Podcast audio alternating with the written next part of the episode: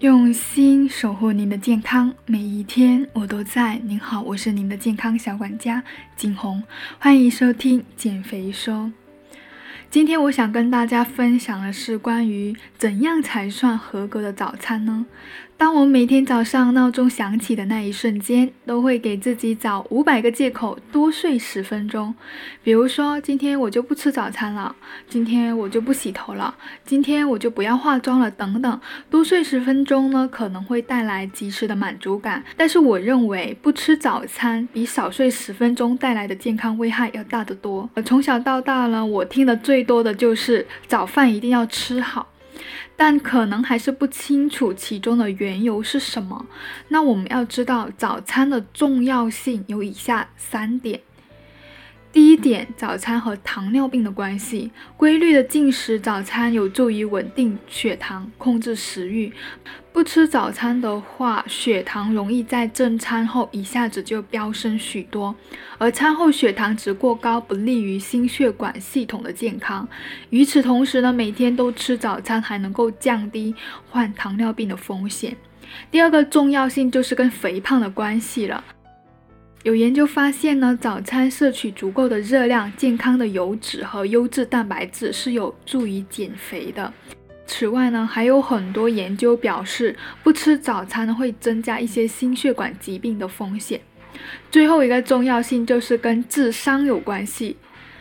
有研究表示呢，儿童和青少年不吃早餐呢，会使认知能力下降、精神状态下降、学习表现变差等等。与其匆忙的在路边面包店买早点送孩子去补习班，还不如在家好好的做一顿健康的早饭，让孩子真正的赢在起跑线上，让自己也拥有健康的身体。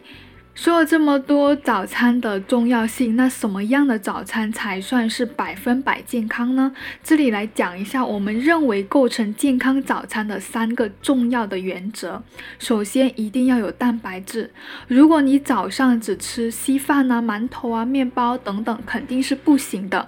一定要加入优质的蛋白质，因为早餐常常受到时间限制，最常见的蛋白质就是奶制品和鸡蛋了。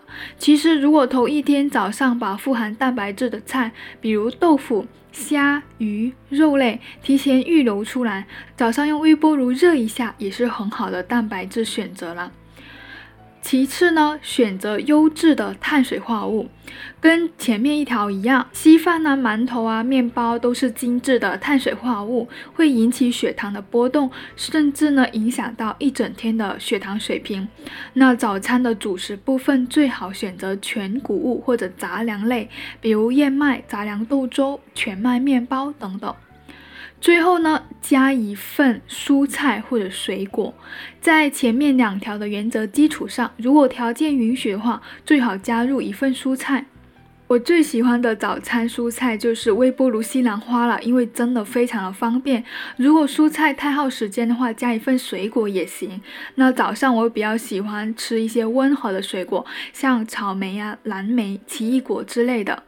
那我希望呢，基于以上的三个原则呢，在之后的早餐当中，可以为自己预留出一些时间，做一份健康的营养早餐，无论是对自己还是伴侣还是孩子，都是非常好的。那我今天分享就到这里，谢谢。